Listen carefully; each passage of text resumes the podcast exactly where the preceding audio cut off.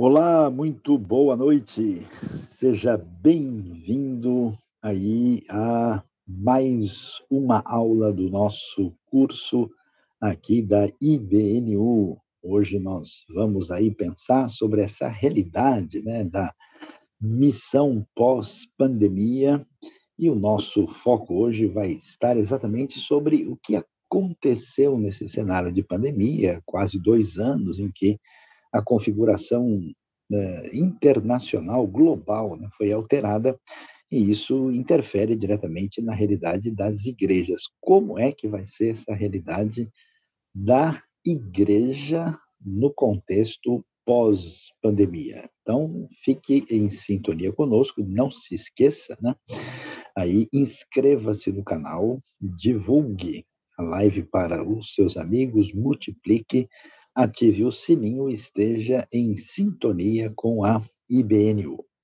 Então, nós vamos começar aí apresentando a nossa projeção aí do nosso conteúdo desta noite para falar a respeito desse tema que certamente vai nos ajudar a entender, né, essa realidade da igreja pós-pandemia. Bom, a gente sabe, né, a, a realidade da pandemia deixou a gente assim surpreso porque ela nos atingiu, né, o famoso coronavírus eh, de uma maneira inesperada, eh, desde a Ásia se espalhou pelo mundo todo e acabou interferindo diretamente na maneira de viver das pessoas. Isso teve impacto na área econômica, claro, na área sanitária. Nós temos aí um, uma situação de peso, né, com, na verdade, centenas de milhares de pessoas que perderam a vida, mas nesse cenário aí nós eh, temos muita coisa para ah, considerar, né, do aprendizado, né, como é que isso interferiu na realidade das igrejas. Muitas igrejas não tiveram possibilidade de continuar com as suas reuniões presenciais, nós tivemos uma série de dificuldades e, e aqui então vamos começar a avaliar e vamos ver que tem um probleminha técnico, o nosso slide agora vai ser aí colocado uh, disponível para todo mundo, para que a gente possa acompanhar aí essa uh, realidade. Mesmo que o slide não consiga ser projetado, vamos passar para os próximos aí para todo mundo que está acompanhando a aula poder uh, olhar com atenção uh, o cenário da realidade da igreja pós-pandemia. Então, o que, que a gente começa sinalizando aí é, nessa mudança de cenário? Acho que a primeira mudança realmente significativa envolve uh, uma questão que tem a ver até mesmo com a compreensão teológica. Né? O que, que acontece? Durante os últimos anos, nas últimas décadas, nós tivemos na nossa realidade brasileira, e não somente brasileira, o fato é, de termos aí o que a gente pode chamar de um crescimento expressivo da teologia da prosperidade. A teologia da prosperidade é um tipo de pensamento né, que reuniu expectativas desse mundo mais capitalista, mundo mais, digamos assim, de perfil neoliberal, né? E que fez aí uma associação direta com o mundo mágico, né, que a gente uh, conhece da religiosidade popular, não só brasileira, mas de vários ambientes à nossa volta, e isso também foi uh, associado aí à realidade que atingiu também ah, o contexto religioso, digamos assim, evangélico. Né? O próximo slide tem a informação aí mais clara sobre é, o que nós estamos mencionando aqui. E esse tipo de pensamento é, é um pensamento é, que está muito ligado é, com influências que aconteceram depois da metade dos anos 70, né, e que atingiu muito a realidade de ambientes neopentecostais e que tem a ver com o quê? com o que a gente pode chamar de um evangelho de perfil mais triunfalista. O que quer dizer um evangelho triunfalista? Um evangelho que diz: olha, tudo vai dar certo, você basta afirmar que você vai atingir aquilo que você deseja, você tem que declarar que tudo vai dar certo, todos os problemas da vida é, têm relação com influências espirituais malignas, então basta você fazer um ritual. E a ideia é que todo cristão sempre vai estar numa situação favorável, é, tanto em termos de saúde, como também de bem-estar financeiro a ideia da teologia da prosperidade, dos grupos que assim pensam, era que se você não está bem de vida, no sentido financeiro do termo, e você não está em perfeita saúde, ou isso é falta de fé, ou é a falta de, ou de espiritualidade. Né? A pessoa, em algum momento na sua vida, tem algum pecado, alguma coisa que está impedindo isso. O que, que acontece? A pandemia acabou atingindo todo mundo. Cristãos muito tradicionais, cristãos mais eh, progressistas, eh, cristãos eh, completamente cessacionistas, cristãos que afirmam poder fazer milagres em quantidade expressiva e atingiu a todo mundo de modo que até mesmo algumas pessoas em alguns ambientes do mundo que é, tentaram dizer que na expressão popular né, iriam curar aí o coronavírus, isso não teve sucesso nem desdobramento. As comunidades religiosas estavam tentando aos poucos se reunir, tendo que usar máscaras, tendo que ter distanciamento. E nós tivemos pessoas é, de perfil assim, é, que enfatiza o miraculoso, falecendo de Covid. Então, o que, que a gente descobre, percebe? Que diante desse cenário imprevisível, dessa situação nova, nós devemos ter um enfoque teológico realinhado. A teologia da prosperidade, essa teologia excessivamente triunfalista e popular, certamente hoje ela vai ter uh, um número de interessados em declínio. Por quê? Porque chegou o momento, digamos assim, de uma uh, prova uh, cabal. Né? Você tem uma, uma situação onde, mais do que nunca, essa fé extraordinária foi exigida. E as sugestões, as promessas, as propostas não se verificaram da maneira que se esperava. Portanto, imaginamos que deve crescer um tipo de igreja mais desconfiada de elementos excessivamente triunfalistas e miraculosos. É possível que muita gente desse ambiente reavalie a sua caminhada e procure possivelmente buscar algum ambiente de fé que tenha um contexto mais equilibrado de lidar com essa situação. Então, acho que é o primeiro cenário que eu gostaria de destacar quando pensamos hoje sobre a realidade da igreja pós-pandemia. Mas indo um pouquinho para frente, ah, uma novidade interessante. Da mesma maneira como ah, o Covid surpreendeu todo mundo e atingiu né, o contexto da, da realidade comunitária, ah, a pandemia abriu um novo universo ah, de permitir uma ampliação significativa do uso das comunidades de fé no universo virtual. É interessante isso porque muitas igrejas já utilizavam o, o contexto das, das comunicações. É, basta ver, por exemplo, a história do, do Evangelho no Brasil. A gente vai descobrir, por exemplo, que muitas igrejas, especialmente pentecostais, nos anos 60 e 70, cresceram, especialmente por causa do uso da rádio. Depois, nos anos 80, 90, isso tem um outro caminho através da televisão. E mais recentemente, digamos nos últimos 20 anos, a internet tinha tido um papel significativo, mas em, nem em todas as comunidades. A verdade é que a maioria das igrejas locais e a maioria das igrejas em geral ainda era, digamos assim, relutante para ter um espaço diferenciado nos ambientes digitais, no universo virtual. O que, que aconteceu? A pandemia levou todo mundo a tentar procurar uh, o uso do universo virtual. Então, a gente viu igrejas assim históricas, igrejas fechadas, onde as pessoas nem sabiam o que era YouTube, onde o pessoal nem entendia o que é uma live, né?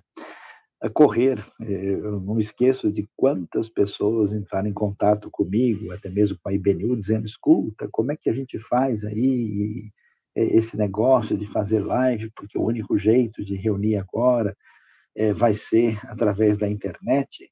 E nós, então, vemos um ambiente diferente. Muita gente, claro, acostumado com contato presencial, acostumado com né, as relações interpessoais, especialmente no contexto brasileiro, né, onde essa realidade ela é mais patente né, e, e, inequívoca, né?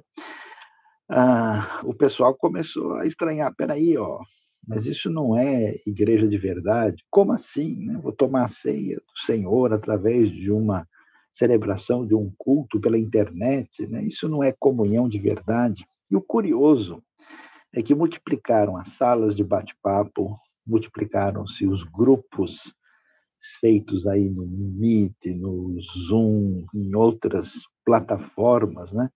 onde as reuniões periódicas podiam acontecer e também as transmissões de cultos, palestras, celebrações, e muita gente potencializou tremendamente a realidade no universo virtual. E uma novidade interessante que se percebeu, o fato de você poder, é, a gente sempre criticou, né, que o mundo da internet deixava quem está perto da gente muito longe, a pessoa estava distraída nas redes. Mas o efeito contrário aconteceu a gente conseguiu deixar é, bem perto quem estava longe. Então, a realidade é dessa comunicação é, via é, digital aconteceu de maneira significativa. E o que acontece? Hoje, o mundo vai ser impactado por isso. Porque, veja bem, eu mesmo, em diversas situações da minha vida, eu tive que participar de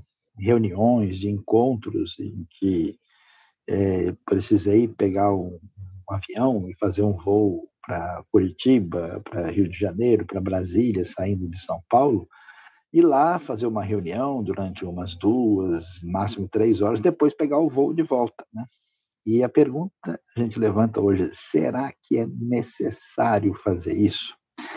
Antes, uh, o contexto né, do, do, do uso do virtual era uma coisa limitada, né? Pouca gente tinha facilidade de manejar isso. Quem queria, por exemplo, fazer né, uma espécie de live via celular há dois anos atrás? Então, isso era, vamos dizer, trabalhoso do ponto de vista prático. Agora a coisa mudou. Então, veja bem: as igrejas, ministérios, missões, seminários, diversos uh, ações do corpo de Cristo da igreja hoje tem uma possibilidade é, aberta da qual não tem como abrir mão. Né? Abriu-se o universo virtual. Eu sou diretor de faculdade teológica, por exemplo, e eu vi isso de perto, né? O que significa hoje você poder fazer um curso de bacharel em teologia ou bacharel em outras áreas à distância, né? E ver a aula no horário que é adequado, que é pertinente. A, a chance de pessoas, por exemplo, é, uma vez uma pessoa que trabalhava, ou que trabalha numa plataforma uh, da Petrobras no meio do mar, diz, puxa, eu gosto muito de acompanhar né, essa celebração de vocês, porque aqui eu não tenho outra maneira de resolver essa situação. Pessoas que são brasileiros ou que falam português e estão num ambiente muito difícil, né? Até em países onde o, o, o culto cristão aberto não é permitido, né? Ou pessoas que vivem num esquema, por exemplo, de plantão hospitalar ou que trabalham em companhia aérea ou em certos lugares de turismo e que tem o fim de semana prejudicado. Agora ele tem essa possibilidade. Portanto, o que imaginamos que as igrejas que entenderem a nova página que foi aberta pela ampliação do universo virtual, elas podem e devem trabalhar em duas frentes. Claro, né, com o, fim da pandemia, com o retorno cada vez maior das atividades que a gente pode chamar da, normalidade, é nítido que a gente vai né, ter esse trabalho comunitário presencial. No entanto, a mesma igreja, ou a mesma missão, ou até mesmo o seminário, pode e deve continuar trabalhando nas duas frentes. É possível continuar fazendo diferença, ministrando e atingindo a vida das pessoas à distância, é, através das plataformas do universo digital, que, aliás, se tornam cada vez mais eficientes, mais, vamos dizer, capazes né, de interagir. Imagina só, daqui a uns anos você vai poder fazer uma, uma reunião hologrâmica né, com as pessoas que estão aí à sua volta, vendo todo mundo, talvez em terceira dimensão. Né? E, claro, nada substitui o contato pessoal, que também vai ser uma realidade. Essa é, situação precisa ser devidamente entendida, né? Ah, sempre na história, o Evangelho, a Igreja passou por modificações em função né, de realinhamentos tecnológicos. Né? Era antigamente era tradição oral, depois passou a ser escrito. Isso era escrito em é, pedra, em, em com depois passou para papiro, depois para pergaminho, depois isso virou livro, depois o livro pôde uh, se tornar uh, o conteúdo gravável em áudio, ser transmitido né, é, por ondas, depois via televisão. Hoje você tem a possibilidade de ter esse conteúdo de maneira digital uh, numa situação absolutamente nova e o conteúdo do evangelho não muda, mas as maneiras pelas quais isso pode acontecer uh, é absolutamente uma infinitude de possibilidades.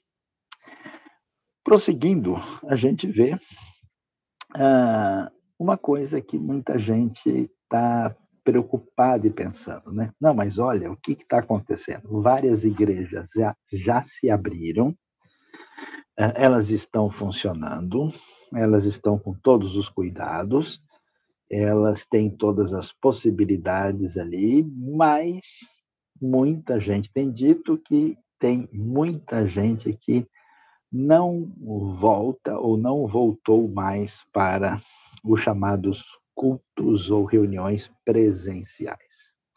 E a pergunta: isso é bom ou ruim? É, o que, que acontece? Para ser sincero, na minha opinião, eu acho que boa parte das igrejas evangélicas no mundo, e principalmente no Brasil, a gente pode dizer assim que são, em grande parte, igrejas inchadas, né? onde você tem muita gente que, de alguma maneira, faz parte da comunidade, mas não tem, de fato, convicção cristã, são pessoas que não, é, falando o, teologuês, claro, não nasceram de novo, é gente que está na igreja por uma série de razões. Tem gente que está na igreja por uma série, uma questão de tradição, né? Ele vem de uma família onde ele está ligado ao mundo evangélico. Tem outras pessoas que estão numa igreja em função de vantagens que pode é, receber né, dessa, dessa comunhão ou desse relacionamento. Uh, tem gente que tem receio né, de ter na sua vida prejudicada, porque alguém diz, oh, você não está em igreja nenhuma, então você deve ter aprontado uma coisa muito séria. E, assim, muitas pessoas eh, têm frequentado igrejas por uma série de razões variáveis. E o que acontece? A minha impressão é que algumas pessoas, não podendo estar presente na igreja, ou no, no, nas reuniões presenciais, quando se ausentaram, perceberam de fato que não tinham qualquer sintonia com aquela realidade e, e não tem uma relação de compromisso. Então, de um lado, isso pesa um pouco, é verdade. Ah, eu tenho conversado com, com pessoas e até mesmo com líderes de igreja, diz, olha, muita gente não voltou e não sabe se vai voltar. Isso, de um lado, é ruim, né? A gente pensa, puxa, a pessoa estava aqui, estava participando, ela estava envolvida, ela era parte da comunidade.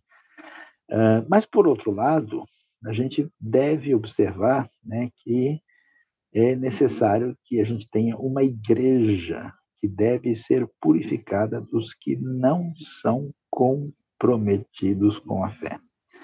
Não é verdade, né, quando a gente lê a história de Ananias e Safira, quando Deus estabelece ali a sua mão de juízo sobre eles, o texto de Atos 5 vai dizer que dos demais ninguém mais ousava ah, se envolver com a igreja, porque em cada pessoa havia temor. Então, eu acho que, em grande parte, a igreja é, precisava e precisa readquirir a sua seriedade. Ela não pode ser vista apenas como um clube dos crentes, aquela atitude da pessoa que vai quando dá vontade, a pessoa que contribui quando sente, a pessoa que ouve a mensagem que quer, que não quer, não se importa. Né? Hoje, infelizmente, em muitos ambientes você tem muita gente pertencendo às igrejas que são ah, pessoas sem fruto de vida, que são meros críticos de tudo que é feito aqui e ali, e que não contribuem para o reino. Então, de um lado, é, é, é um pouco preocupante a gente ver certos ambientes diminuídos, mas do outro lado, isso é favorável, porque quando você tem um grupo de pessoas, né, uma comunidade que tem mais autenticidade, que tem mais compromisso, e eu tenho a impressão que esse efeito vai acontecer no mundo todo. Muitas pessoas vão dizer: puxa, eu precisava estar na igreja por essa e por aquela razão, para manter o nome, é, para de alguma maneira não ser prejudicado socialmente. Agora eu percebi que eu não preciso, eu posso ficar longe, eu posso dizer que eu vou é, só acompanhar a, distância, eu posso ter uma relação de descompromisso que isso não vai me prejudicar. E é uma situação complicada, mas infelizmente, em alguns casos, é verdade. E eu, eu, eu entendo que várias igrejas até algumas denominações vão sofrer né, baixas em termos de pessoas é, que não querem envolvimento com a realidade da igreja, mas, por outro lado, isso tem um aspecto benéfico que potencializa essa igreja para um crescimento saudável.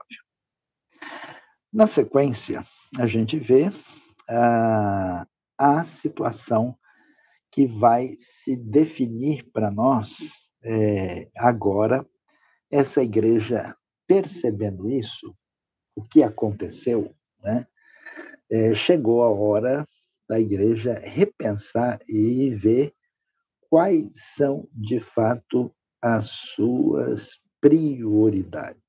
Porque nós temos um jeito de ser igreja, e esse jeito de ser igreja está, às vezes, comprometido com a tradição, está comprometido com costumes, nem sempre ah, essa maneira de ser igreja é a melhor e a mais adequada. Então, por exemplo, eu acompanhei na minha vida muitos ambientes religiosos onde a tônica por anos daquela comunidade foi investir em construção. Então, o pessoal constrói um espaço aqui, constrói um outro espaço lá. E é curioso, eu morei uh, na região da Nova Inglaterra, nos Estados Unidos, eu fiquei assustado, né, como propriedades enormes, uh, coisa que realmente teve um custo de investimento elevadíssimo e que hoje não tem praticamente mais gente naquele contexto uh, de congregação e aquelas propriedades estavam sendo vendidas ou leiloadas ou vamos assim sendo passadas para frente, né? Então, quando a pandemia pegou todo mundo de surpresa, a gente precisa aqui pensar né, o que é prioridade para a igreja. qual que é a, a, a consistência maior de ser cristão? É curioso que o cristianismo primitivo passou por três séculos sem funcionar dentro de templo, né? Não que estar funcionando dentro de um templo e ter um espaço dedicado para celebração seja um problema ou seja um erro, mas o problema é qual que é a prioridade, qual que é o elemento mais importante. Você vai descobrir, por exemplo, que nas igrejas do mundo ocidental, né, que inclui aí a Europa, as Américas, a gente gasta mais de 90, de 95% dos recursos para o benefício da própria comunidade. Então, diante desse cenário de surpresa, diante desse cenário em que a gente viu né, a, a reunião dominical ou semanal, ou as reuniões serem prejudicadas, é, a gente tem a oportunidade de repensar agora o que é mais importante. Daqui para frente, o que, que a gente vai ser como igreja?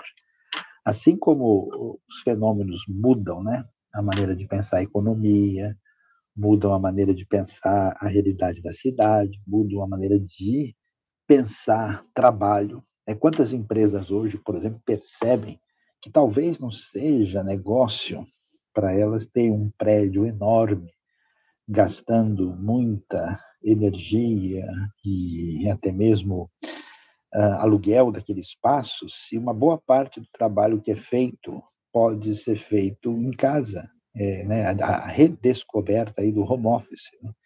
Da mesma maneira, hoje a igreja precisa se perguntar diante de um cenário desse, o que, que é prioridade? A prioridade é missionária? A prioridade é o ensino das escrituras? A prioridade é apenas o encontro das pessoas? A prioridade é ter um investimento material? É, o que, que a gente percebe?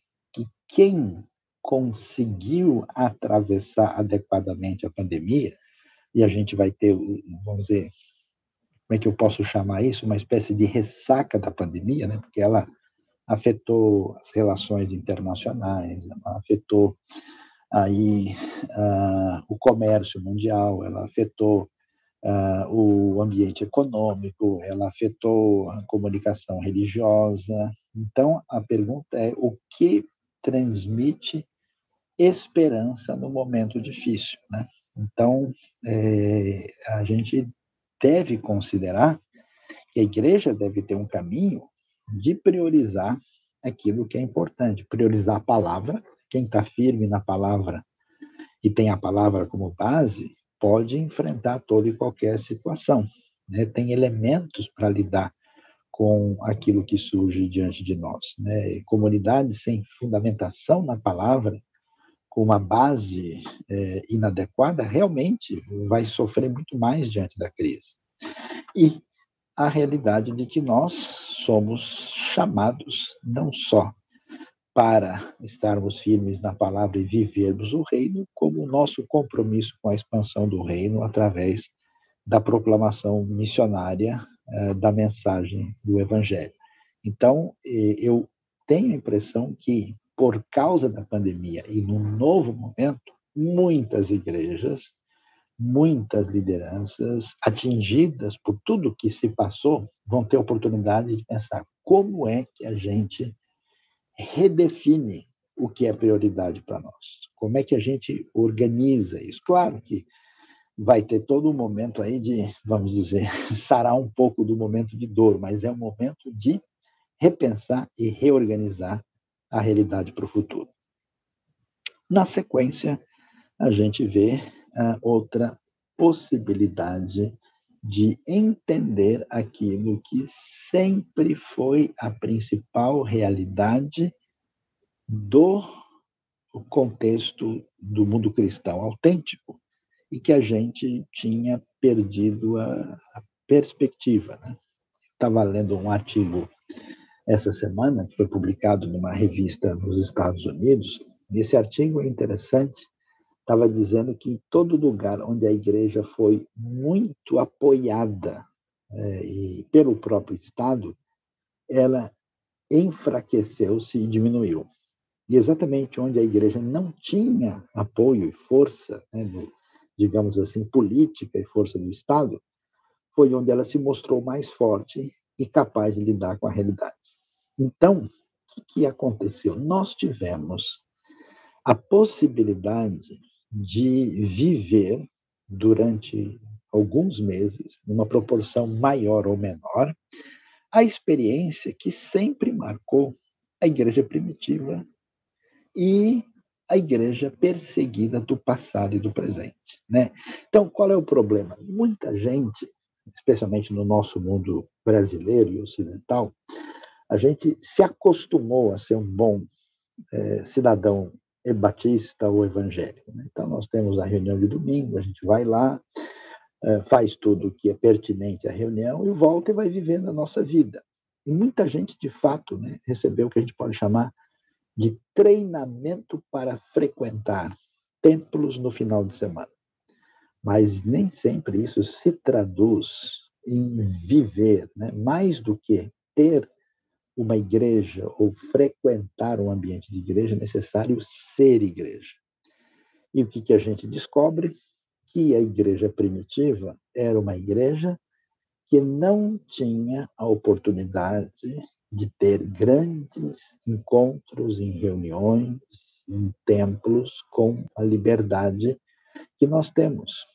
Eu visitei países do mundo onde a fé cristã recebe uma restrição muito grande, e esses países ali, ninguém conhece. Tem gente que é cristão há muito tempo, nunca teve numa grande reunião, num templo com várias pessoas. A sua vida foi de encontrar um grupo de pessoas, um grupo pequeno, numa casa. Né? Então, essa realidade da igreja primitiva e da igreja perseguida, a gente teve a oportunidade de viver.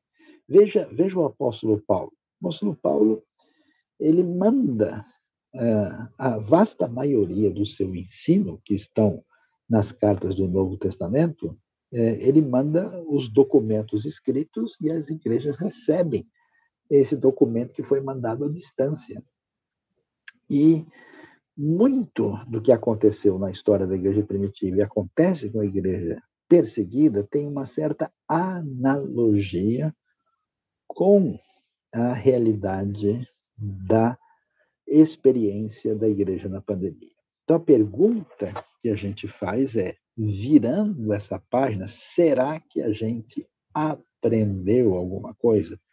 Será que a gente está preparado? Porque a pergunta é a seguinte: no ambiente de intolerância, quando todos os elementos externos e confortáveis foram tirados, a sua convicção e a sua relação com a fé permanece ou ela vai embora?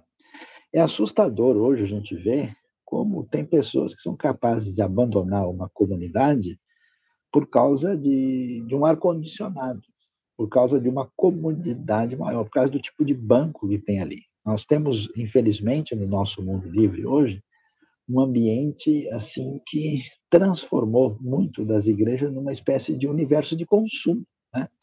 onde as pessoas vão ali e simplesmente acabam é, utilizando os serviços da fé e a pessoa até analisa, né? Quando a gente viu de repente tudo isso né, sendo colocado em xeque, a pergunta o que, que sobra em nós? Qual é a nossa relação? Nossa relação é com o Senhor? É com o ensino da palavra de Deus? É com a missão? Ou a gente está mais interessado no contexto dos serviços favoráveis a nós mesmos e a gente não sabe essa realidade que acontece com a igreja perseguida e que foi realidade da igreja primitiva. Então, foi uma oportunidade muito grande de reavaliar e talvez mexer com a gente. Porque eu tenho a impressão que muita gente hoje não se importa muito com o universo missiológico, com aquilo que precisa ser feito no reino de Deus, o envolvimento com a missão, porque a pessoa não, não sabe o que é, né? não ter a oportunidade de ter um mínimo de liberdade para viver a fé. Né? Eu fiquei impressionado ao ver pessoas em alguns lugares do mundo com uma dedicação tão extraordinária uh, ao Senhor né, e à fé, apesar das limitações. Então, creio que é um aprendizado muito significativo que nós tivemos possibilidade de é, ter à nossa disposição. E um pouco mais adiante, vemos também uh, um aspecto muito valioso e, e, e fundamental, que é a grande oportunidade que a igreja pós-pandemia vai encontrar. O que, que acontece? A pandemia virou tudo de cabeça para baixo. Né? Nós tivemos aí uh, várias expectativas, várias sugestões. Eu me lembro que quando surgiu né, os primeiros casos, já começou a, a, a, crescer o número de pessoas infectadas. Aí tem gente, não, fulano não sei aonde descobriu a cura, não, o vírus ele morre no calor, não, acontece isso tal. E surgiram diversas é, tentativas de lidar com essa realidade.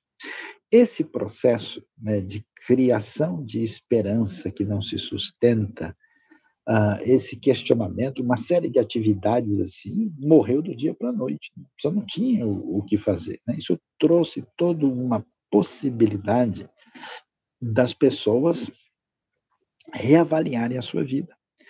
Uma das coisas que chama atenção, que é um dos temas que mais se desenvolveu, que tornou-se tema de discussão e de interesse de toda a gente, foi escatologia.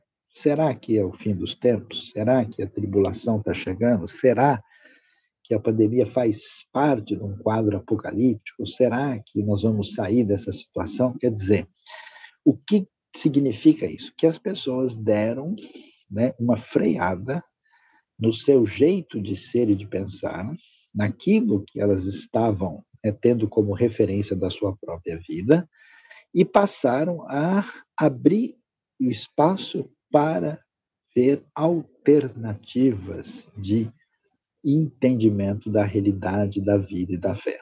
Eu achei interessante, por exemplo, como eu tive contato com várias pessoas descrentes, que não tem nada a ver com o evangelho, gente que estava com a experiência terrível do luto, a experiência de uma dor muito intensa, a experiência de ansiedade, depressão, uma experiência muito negativa, né? Então, a, igreja tem uma grande oportunidade no mundo pós-pandemia, né? Ela é, vai encontrar uma multidão faminta e necessitada. E aqui temos dois aspectos.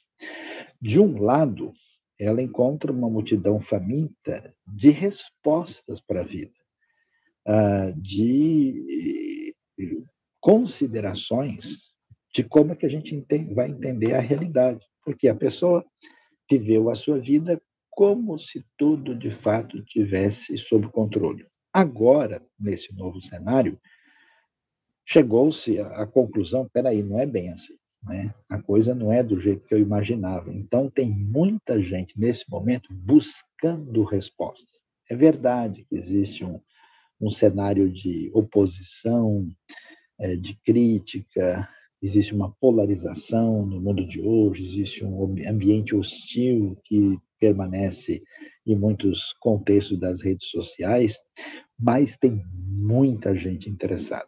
Eu, eu mesmo recebo mensagens, nem sei de onde, como elas vieram, de pessoas que não são de ambiente religioso e que fazem perguntas e perguntam, escutei, por que isso? Né? Tem alguma literatura? Eu escutei tal palestra, achei interessante. Né? É uma oportunidade especial nesse mundo instável em que a igreja tem a, a grande possibilidade de fazer diferença. E, ao mesmo tempo, essa multidão faminta por respostas, faminta é, por direção na vida, com perguntas espirituais. Não imagina tanta gente perdeu amigos, entes queridos, e não tem como a pessoa não pensar, escuta aí, como é que é esse negócio de eternidade? Como é que é a vida depois da morte? Como é que é a realidade? Como é que a gente deve viver aqui? Não é possível que seja só isso e não tenha esperança. Então, todas essas questões estão abertas, né? Mas nós temos também uma realidade de tanta gente em condições de necessidades ah, muito amplas, necessidades psicológicas profundas, necessidades físicas e materiais, e as igrejas, o povo de Deus vai ter uma oportunidade diferenciada de fazer diferença com o evangelho. Essa multidão hoje procurando diretriz, multidão sofrida, psicologicamente abalada, machucada, perdida e até mesmo faminta, literalmente. Então, uma grande possibilidade para as igrejas elas ampliarem a sua mão de misericórdia. Em que medida elas podem fazer diferença? Eu, eu estive numa igreja recentemente do Rio de Janeiro e vendo né, trabalho muito bonito que estavam fazendo lá, contando a experiência de uma eh, criança que recebeu na creche que a igreja uh, tem, né? E é, é uma igreja lá na Barra da Tijuca, e essa criança recebeu ali, né, é, uma comida, um lanchinho, e ela se recusava a mastigar, porque ela queria levar para casa por causa do seu irmãozinho que estaria numa situação de necessidade, né? A igreja Batista Atitude mostrou, contou lá esse testemunho do que aconteceu e como é que eles estavam tentando abençoar os mais necessitados. Isso a gente vê em vários lugares, oportunidade de fazer diferença. A EBNU está envolvida, por exemplo, com esse projeto API aqui, junto com a Igreja Washington, exatamente vendo isso, ministérios que apoiam né, pessoas numa situação de vulnerabilidade situação de vulnerabilidade psicológica que precisa de uma assistência, de um apoio é, nesse processo de saída dessa condição e uma oportunidade de encontrar, sim, a palavra da verdade, o evangelho da salvação, a mensagem de Deus do evangelho de Cristo. Então, nós temos um grande campo aberto que certamente as igrejas, povo de Deus, precisa contemplar para fazer diferença nesse momento. Indo adiante, vamos aí chegando à nova realidade né, que nós temos dessa igreja que deve multiplicar seus esforços missionários. O que significa isso? Que o DNA, né, é, e agora estamos falando não de vacina, né, não de e de ação do vírus, nada disso. O DNA da Igreja do Novo Testamento, a Igreja de Cristo, é o seu compromisso com a expansão do reino de Deus e com a proclamação do Evangelho. Né? Você sabe muito bem, nós somos chamados para ser testemunha de Jesus em Jerusalém, Judéia, Samaria e confins da terra. Igreja que não tem compromisso missionário, ela se afastou da proposta do Novo Testamento. E o que, que a gente vê hoje? Né? Os campos, as possibilidades missionárias multiplicadas. Por quê? Primeiro, porque nós temos essa situação uh, de transição da população mundial. Diante de crises difíceis, as pessoas repensam o, o ambiente né, na qual ela estruturou a sua vida, a sua fé e o seu coração. Então, a gente percebe que quando a situação de instabilidade acontece, a pessoa pensa, puxa, será que aquilo em que eu sempre criei vai me dar, de fato, firmeza e segurança? E então nós temos um ambiente propício para isso. A segunda coisa é que, por causa da realidade digital, a igreja pode fazer diferença de uma maneira significativa à distância. Quer dizer que a potencialização de tudo que nós temos aí, né, é, eu desenvolvi com né, várias pessoas que fazem parte do projeto, o apoio, é, o projeto do Rota 66, com a parceria da Rádio Transmundial, e esse projeto hoje se multiplica em diversas línguas. E é impressionante a gente ouvir testemunhos de pessoas que conheceram a palavra, que foram atingidas mesmo antes da pandemia, através de transmissões que aconteceram via rádio, né, através de diversos tipos de onda, e também uh, via uh, digital, via internet. As possibilidades desse crescimento são absolutamente incalculáveis e elas foram multiplicadas e hoje uma igreja local tem condição de fazer e multiplicar essa realidade através dessa potencialização digital. A outra coisa que chama atenção é que a gente sabe que o grande desafio para que o evangelho seja de fato proclamado todo mundo, né, alcance todos os povos, tribos, línguas e nações, é exatamente o mundo fechado. A gente não pensa nisso, mas, por exemplo, o continente asiático é responsável por 60% da população do planeta. Né? Ah, lugares ah, antes muito improváveis da proclamação do Evangelho, como o, lugares no contexto africano e no contexto asiático, hoje estão muito mais próximos de ter acesso ao Evangelho de modo que, de uma maneira como nunca aconteceu.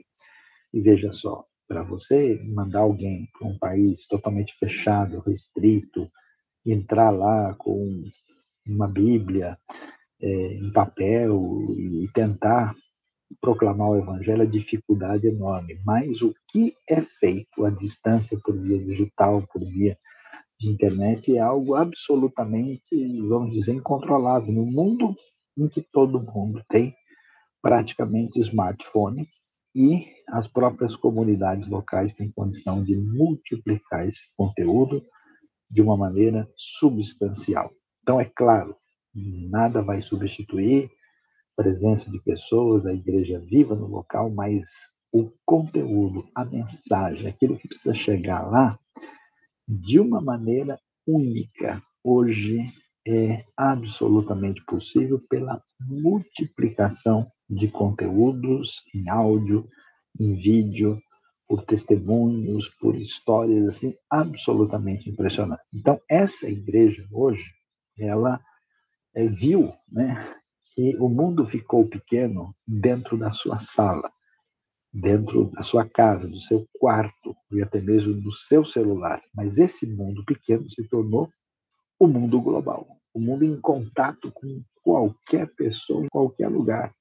Eu acho interessante que nós temos nossos encontros, às vezes digitais no IBNU, e numa mesma semana a gente tem gente falando com a gente diretamente na Austrália, no Japão, em Moçambique, na Albânia, na Alemanha, é, no Paraguai, nos Estados Unidos, em tudo quanto é lugar, com uma facilidade muito grande por causa dessa realidade. Então, a igreja pós-pandemia, ela tem uma possibilidade enorme e à medida em que essas aberturas acontecerem, e uma série de razões por que elas devem acontecer e ampliar-se, aí a chance de um trabalho mais efetivo, interno, certamente se multiplicará. Portanto, o quadro que nós apresentamos é, é um quadro que abre diante de nós muitas possibilidades para que essa igreja seja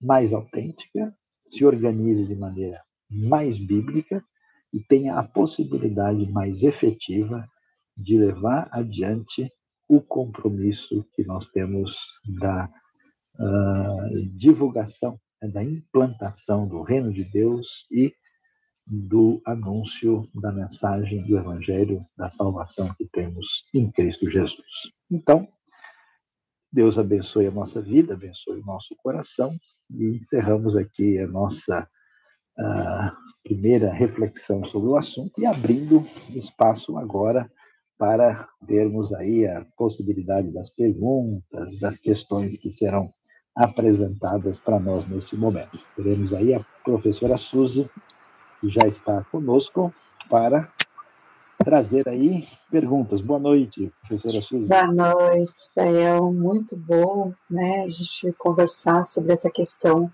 da igreja nesse mundo pós-pandemia, né? Ainda não passou tudo, mas a gente já está vivendo esse momento de transição, né? De um pouquinho, pelo menos. Agora, Sayão, a Carol já faz uma pergunta aqui em um ambiente híbrido, que é o que a gente tem vivido hoje, né? Voltando ao presencial e virtual. É, será que corremos o risco de dividir a comunhão entre aqueles que conseguem se unir fisicamente e aqueles que não conseguem por estarem é, em um ambiente longe, né, distante? Será que há essa divisão de comunhão? Olha, Suzy, depende muito de como nós vamos lidar com essa questão. Né? Você sabe que diante de qualquer desafio, você pode ter uma atitude negativa, problematizadora, uh, e você pode ter uma atitude favorável. Né? Então, eu, eu entendo o seguinte: é claro né, que se eu estou num contato presencial, físico, de perto com pessoas aqui, eu vou ter um tipo de relacionamento diferente do que alguém à distância. Mas preste atenção, nem sempre é um relacionamento melhor ou um relacionamento de mais comunhão. A proximidade física, ela não diz necessariamente muita coisa, às vezes é uma possibilidade de ter mais problemas, inclusive. Então, eu acho difícil né, funcionar bem o sistema híbrido, é, porque eu acho que nós estamos assim como quem está dando uma palestra em duas línguas ao mesmo tempo. Né? É, eu acho que fica melhor quando você tiver uma, uma comunhão presencial, isso ser espontâneo, ser livre, porque os elementos técnicos atrapalham, complicam, as pessoas têm que ficar olhando aqui, a coisa fica artificial. Então, eu acho mais fácil, né?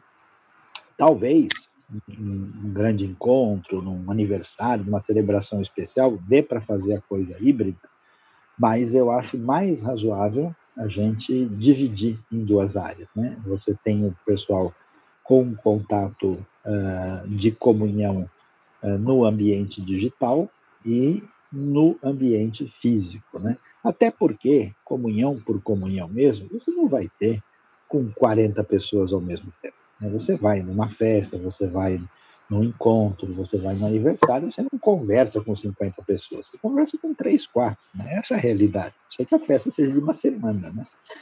Então, essa realidade, ela vai aparecer e nós temos que aprender a ser criativos.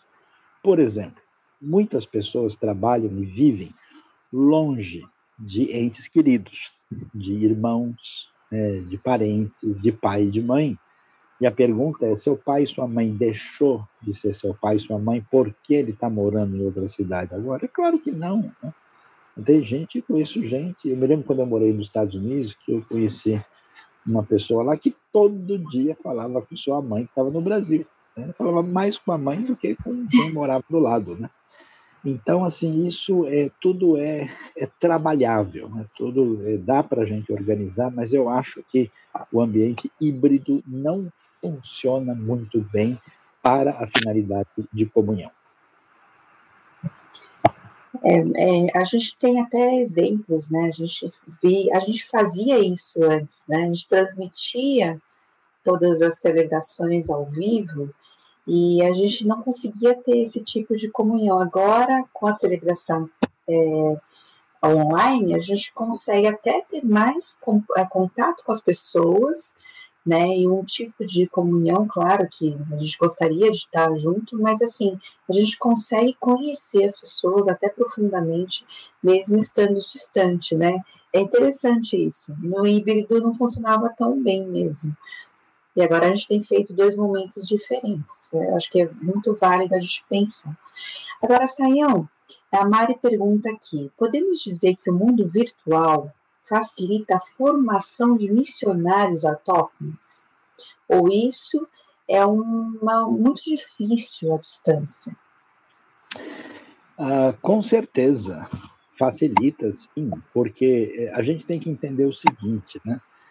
Ah, há coisas é, em que nós temos à disposição e outros elementos delas estão em falta. E há outras coisas né, que estão presentes na nossa realidade, né, e que a gente não percebe, né, porque a gente toma aquilo como uma coisa normal e natural, e a gente não faz ideia desse, dessa situação das lacunas que existem, né? Mesmo, por exemplo, quando a gente pensa nas pessoas frequentando a igreja, a gente vê que as pessoas têm razões primordiais porque elas frequentam uma igreja. Né? Tem gente que vai por causa da comunhão com os amigos. Tem gente que não deixa de ir por causa do cuidado com os filhos. Tem gente que vai por causa da linha teológica da igreja. Tem gente que vai uh, por uma série de fatores. Né? Então, por exemplo, em muitos lugares com limitação que uma igreja nascente tem, a, a dificuldade é ensino, conhecimento. Eu tive em lugares do mundo né, é, em que eu dei oito horas de aula direto. E o pessoal que participou achou pouco. Né? Se dependesse deles, a gente continuaria. Né? Então, se aqui na nossa realidade brasileira você tem tantos livros, tantas bíblias de estudo, tem culto em tudo quanto é lugar, tem seminários e tal, pouca gente vai dizer, não, eu vou ter que gastar 10 horas aqui estudando. Mas tem lugares, tem lugar no mundo em que a pessoa tem uma Bíblia, tinha pelo menos uma Bíblia, e ela ficava com essa Bíblia durante alguns dias. Aí ela passava para outra família, porque era uma Bíblia só para várias famílias na igreja. Então, a realidade virtual, sim, permite um missionário autóctone ter acesso a conhecimento, a literatura, a indicações de formação é, que ele não teria, né, de maneira nenhuma, uh, sem essa influência externa. E às vezes, para estar lá, para mudar para lá, para fazer isso, é tão complicado e tão difícil que você pode fazer isso com uma relativa eficiência à distância. Né? Então, a gente vê, né, Suzy, até nos nossos cursos da IBNU, como esse aqui, a gente tem gente morando em diversos lugares do mundo e fazendo cursos. E, nossa, como eu aprendi, né? E pessoas, tanto brasileiros como não brasileiros né, fazendo esses cursos e, e, e sendo atingidos. Então, ah, onde o conhecimento é um elemento vital, uma necessidade enorme, faz toda a diferença e sim, o digital vai é, conseguir formar e ajudar missionários autóctones em lugares distantes. É, o alcance é uma coisa inimaginável, né? A gente nunca imaginaria. É, você conta a história lá da rádio, né? Que a rádio chegou a tribos indígenas e eu, mesma recebi é, cartas de um lugar que eu nem imagino onde seja, né, porque ouviram é, da rádio transmundial, ouviram Rota 66, né, em ambientes assim. Então, é muito importante a gente lembrar que o evangelho não tem fronteira, né? Ele vai alcançar onde, né? E a gente tem que investir nisso, né? Investir tempo, investir. É, isso é uma forma de evangelizar também, é uma forma de a gente é, passar aquilo que né, é uma, é uma missão, né? Que a gente tem feito. Agora, Saião, você acha, você falou aquela questão de, do compromisso, né? É, a gente tem que ter, existe essa, essa questão de, de gente que não, tá, não está comprometida e gente que está comprometida, né? Que é a pandemia acabou ajudando isso. Agora, será que também favoreceu o crescimento, ainda mais o crescimento dos desigrejados? Eu entendo que sim, Suzy, é, porque é, os desigrejados são pessoas de perfil diferente, né?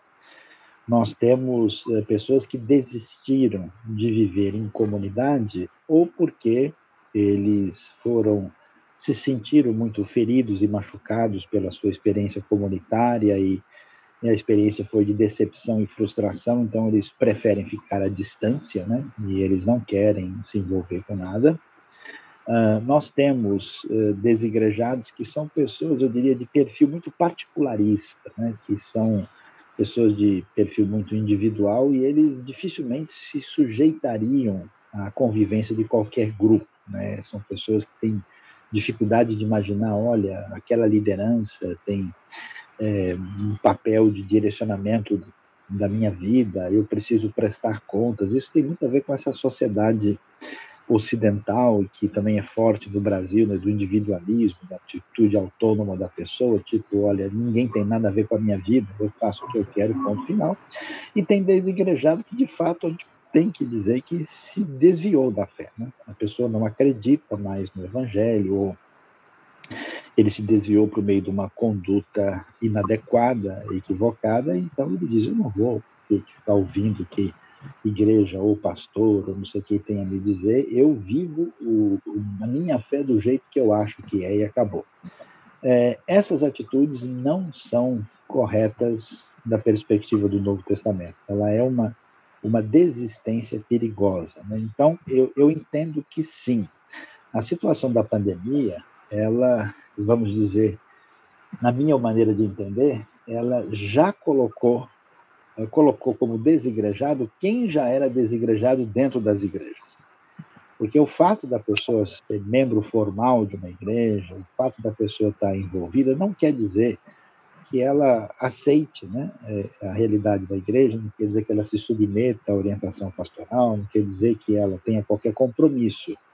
Ela simplesmente está lá por uma situação de algum tipo de conveniência social ou de outro tipo. E quando vem a pandemia, vamos dizer, a oportunidade para a pessoa dizer, olha, eu me desliguei, né, por causa da pandemia, e então eu acho que sim, vai haver um crescimento de desigrejados ou um afastamento de pessoas que tiveram uma adesão ao evangelho, mas não tiveram conversão de fato, né? Porque é uma coisa curiosa a gente conversa com várias pessoas e gente que está no ambiente religioso e, surpreendentemente, muitas dessas pessoas você vai perceber que eles não têm a mínima noção do que é o Evangelho. Né? Eles, de fato, até pensam mesmo que Deus vai ajudá-los a ter uma vida mais tranquila porque eles estão frequentando um, um tempo religioso, eles não entenderam nem o que é o Evangelho, nem qual que é a diretriz bíblica e nem o que é a igreja. Então, nesse caso,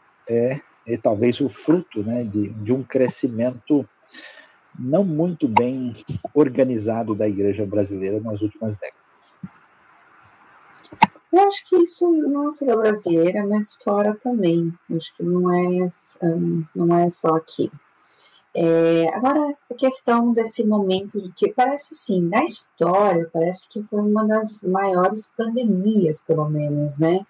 É, não digo, deve ter, deve ter tido outros tipos de dificuldades, né? Mas será que ah, podemos dizer que é, esse é um momento novo, talvez, no mundo espiritual, na, na forma de lidar com a espiritualidade? Olha, ah, na verdade, essa pandemia, do ponto de vista da letalidade, ela foi uma pandemia leve, né? É, não só ela foi leve no sentido da sua duração, né?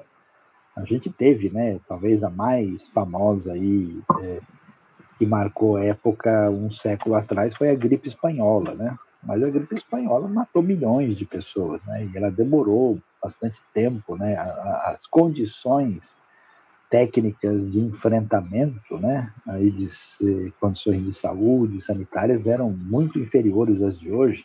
Então, na verdade, essa pandemia, é, em relação ao que nós já enfrentamos na humanidade, né, imagina, a gente teve, calcula-se que, por exemplo, a peste bubônica lá na uhum. Europa matou um terço da Europa, né?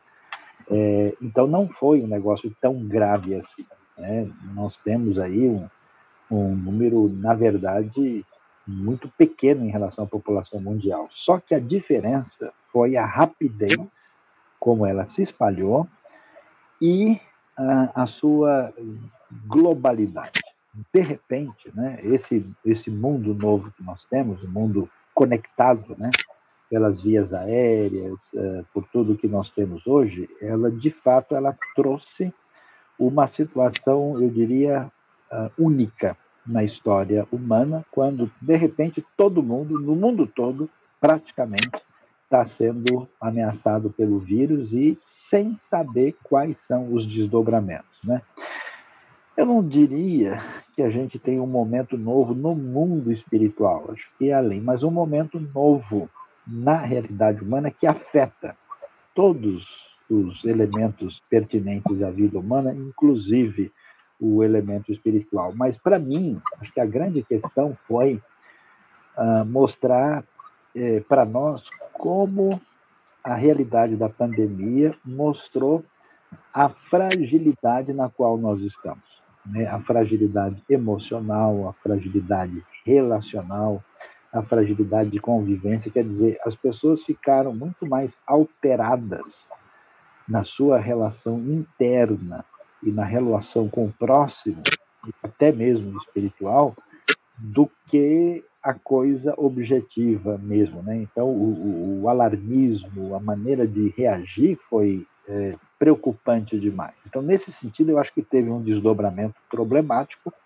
que envolve o mundo espiritual, mas é, é, não é, é um caso tão assim, assustador. Muita gente achou que realmente é o fim do mundo, né? Que não tem mais o que fazer, né? E não é o caso.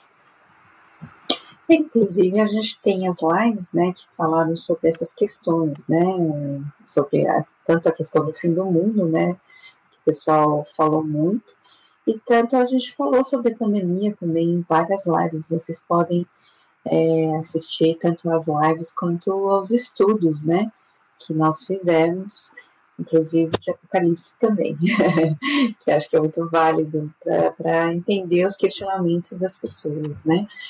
Sayão, agora pensando assim nessa questão, né? Como você vê é, esse retorno, né, das igrejas? Como é que você vê é, o, que, que, é, o, que, seria prudente, né, sábio, para a gente fazer é, diante do que a gente vê como lição na Bíblia também, né? Quando teve a, a perseguição, quando teve, né, vários problemas na história, né, mas na Bíblia também, é, o que, que seria prudente, sábio da nossa parte, como a gente hoje tem que pensar em ser igreja, você falou, claro, na, na, na, na aula, mas hoje pensando nessa questão. Olha, Suzy, várias vezes a gente recebeu aí, vamos dizer, é, sinais verdes uh, uh, um pouco precipitados durante a nossa trajetória com a pandemia, né? E nós temos que entender que nós estamos lidando com um vírus, né? Muita coisa favorável foi alcançada. Hoje, graças a Deus, uh, tem havido um decréscimo mundial de contaminação e de mortos, né? Mas nem todo mundo olha com atenção os números. Os números ainda estão um pouco altos em relação, por exemplo, a metade de 2020, né? Então ainda temos uma etapa a vencer, né? E acho que o problema de muita gente é assim dar um passo exagerado, né? Então, quer dizer, num dia o sujeito está de máscara, ele está usando álcool em gel e no dia seguinte ele está numa festa lá, todo mundo à vontade com 50 pessoas, né? Todo mundo uh, e abraçando e, estando pertinho um dos outros, né? Então esse tipo de coisa tem que tomar cuidado. Essa essa abertura, ela precisa ser gradual, né? Porque em grande parte o vírus ainda é misterioso, né? Eu tenho visto coisas assim surpreendentes de gente é, que tinha todas as comorbidades, que tinha todos os fatores negativos e de repente a pessoa, vamos assim dizer, até se recuperou bem diante é, da Covid. Enquanto pessoas que aparentemente a gente diria, né, essa pessoa vai conseguir passar por isso, né? É, facilmente, os indicativos de todo mundo é, é, que isso é assim, a pessoa tinha uma resposta imunológica inesperada e acabava falecendo, né? Então, essa abertura tem que vir aos poucos, ela tem que levar em conta as melhores orientações médicas e sanitárias, né? E eu acho que a igreja vai sofrer um pouco, por quê? Porque quando as pessoas voltam para o presencial, elas estão na expectativa de ter a experiência que ela tinha antes. Né? E aí ela volta e ela percebe que aquela experiência tem limitações. Né? Você, na maior parte dos ambientes, as pessoas estão usando máscara, o que para nós aqui no Brasil é estranho. No Japão, está todo mundo achando que está tudo certo. Né? mas a nossa experiência com máscara ela não é comum. Uh, a gente é, acaba é, percebendo que ainda é preciso ter uma certa distância para até cumprimentar a pessoa, mas não é do mesmo jeito que era antes, né? A gente não canta mais do mesmo jeito que estava cantando, a gente não senta tão perto ainda, né? Tem desafios. Então, é necessário ter paciência, é necessário dar os passos, é necessário cuidar devidamente da saúde para que a gente não tenha o que já aconteceu no mundo várias vezes, uma recaída, né? É, então, é, é, é, eu fico um pouquinho temeroso, né, porque nós nos aproximamos do final do ano e do começo do ano que vem, onde nós temos aí diversas festividades onde todo mundo se aproxima demais. Né? Então, claro que o cenário hoje é melhor, mas todo cuidado é pouco, porque, infelizmente, a conversa sobre o assunto ficou contaminada, mas o vírus é vírus. Né? Ele não. O pessoal diz, ah, mas isso não é uma discussão entre esquerda e direita. Eu entendo que não, né? porque, por exemplo, um país que tem um governo de centro-esquerda, como a Suécia, né? É, foi um país que abriu e, e, não fez quase nenhuma restrição com relação ao coronavírus e teve resultados complicados. E um país que é, não é esquerda de jeito nenhum, como Israel, foi o país mais severo nas restrições. Né? Então, não adianta politizar demais, porque o vírus não entende de política, ele vai é, realmente ter desdobramentos aí complicados. Então, nesse sentido, eu diria que é importante ter cautela e fazer as coisas passo a passo, avaliando a nova situação, cada nova situação. Até pensando na, no outro, né? Não é só o que eu, por exemplo, eu estou imunizado, estou achando que eu não pego, então tudo bem para mim, mas é pensando no outro, né? Também você pode ter uma situação eu, eu tenho, eu conheço famílias que o, a pessoa, um jovem, ele se contaminou e acabou trazendo o vírus para casa, morreu o pai, a mãe, a avó, o sogro, então os mais idosos da família toda praticamente faleceram. Né? Então, assim, eu acho que é um cuidado realmente com as pessoas. Se a gente fala de amor ao próximo, isso é também a gente é, viver isso, né? A gente não pode é, deixar de pensar nessa questão. Agora, saiam voltando um pouquinho ainda nessa questão dos desigrejados, o Edielson pergunta aqui se você acha também que houve um aumento de rotatividade de membros nas igrejas, né? Porque tem o pessoal que vai de igreja em igreja. Você acha que aumentou isso ou já existia e, na verdade, era um pouquinho velado? É, a gente é, tem é, um problema sério é, que já é antigo, né? porque é, o que, que acontece? O indivíduo faz parte de uma igreja local e, de repente, ele tem acesso aos conteúdos da internet. Né? Então, ele sai rodando por aí, ele ouve de tudo, não só internet, televisão, rádio. Então, o cenário hoje é diferente, né? porque o indivíduo está numa certa comunidade e ele está ouvindo vozes e ideias e mensagens distintas e teologias distintas. Isso seria razoavelmente tranquilo se a pessoa tivesse base e condição de avaliar o que ele está ouvindo, né? Mas muitas pessoas não têm. E nesse universo confuso, o indivíduo às vezes faz o seguinte: olha, eu até sou da igreja tal, mas eu sigo fulano, fulano, fulano. Então existem assim, né, o que a gente pode chamar os, os influenciadores de internet, que acabam direto ou indiretamente pastoreando uma série de pessoas, né?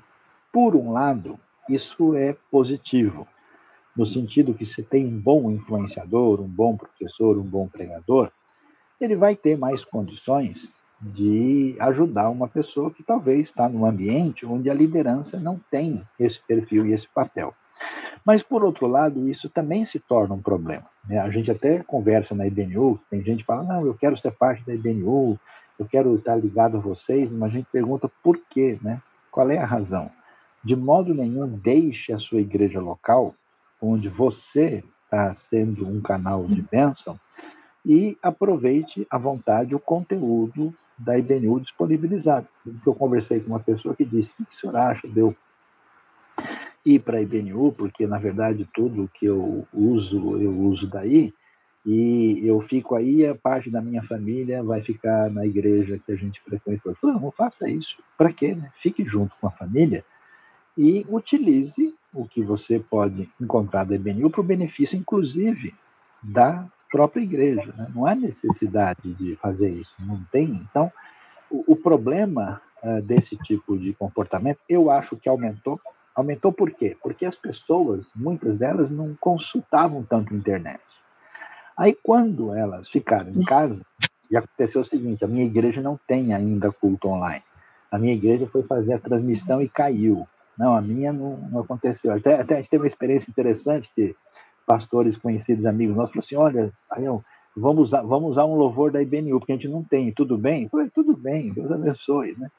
E então, o que, que acontece? Essas pessoas começaram a ver diversos, poss, diversas possibilidades de culto, de mensagem, de aula, de pregação, de estudo, e elas passaram a utilizar, né?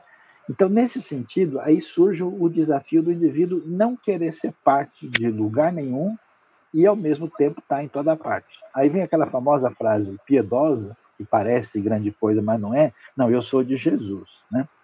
Mas qual que é o problema? A pessoa não tem compromisso, né? ele não presta conta da vida dele para ninguém, né? Ah, ele não contribui com comunidade nenhuma e ele não serve no reino. Então ele fica um, um consumidor variado que pula de um supermercado para o outro.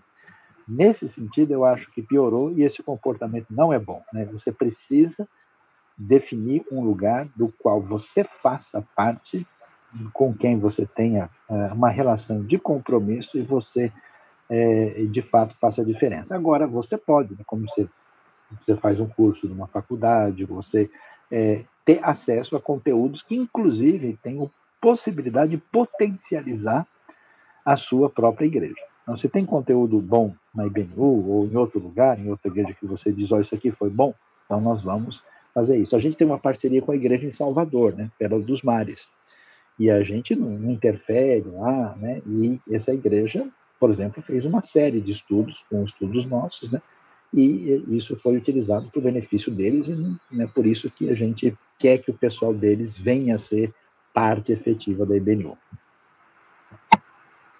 Então é isso. Você quer deixar uma palavra aí sobre essa questão de igreja, igreja no mundo pós-pandemia, para fechar aqui a nossa aula? Bom, queremos agradecer né, a participação e a presença de todos e, e dizer de fato que nós temos uma grande responsabilidade aí como gente do reino de Deus, da Igreja de Cristo. Então eu convido você, especialmente a refletir, né, na questão que é como eu, diante da nova realidade, o que Deus permitiu que eu aprendesse, crescesse, como eu te caminhei nessa pandemia, como é que agora, com essa experiência, eu posso dar fruto para o reino? Que diferença eu posso fazer? Então, o meu convite é que você então venha até esse, esse coração né, e essa vida disponibilizada para servir no rei. Né? E a IBNU vai estar aqui à disposição para servir. Hoje nós estamos funcionando no presencial e estamos funcionando no online. Fazemos né, separados, mas continuamos ministrando em diversos uh, contextos diferentes. E você é convidado, se você quiser nos conhecer, né, estar mais próximo, mas não deixe de ter um compromisso com a igreja local. E divulgue a nossa live, se inscreva no canal e seja um parceiro nosso para o benefício do reino de Deus. Muito obrigado, professora Suzy. Obrigado a Jennifer também que está aí nos ajudando na transmissão. E atenção, fique ligado, hein, porque próximo sábado tem mais, né, Suzy? Temos professores diferentes, com aspectos aí distintos que vão ser aqui devidamente tratados para o nosso crescimento no conhecimento. E amanhã, às 10 da manhã, a nossa celebração, todos estão gentilmente convidados.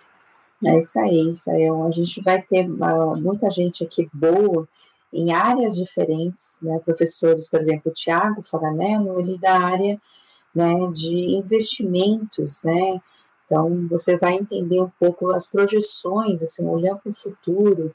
A gente vai ter o Davi Lago, que vai falar um pouquinho da questão da base histórica, né? Então, a gente vai ter o Saião de novo, várias vezes aqui, falando de vários assuntos, vai ter área de psicologia, então vamos ter vários é, assuntos tratados nessa questão do mundo pós-pandemia, como nós podemos viver e nós podemos fazer missão para o reino de Deus, né? Então, Deus abençoe a todos, até amanhã na nossa celebração e curtam aí, compartilhem esse, essa aula, os nossos estudos, entrem também no nosso Instagram, né? E no nosso Facebook também. Tá? Deus abençoe a todos.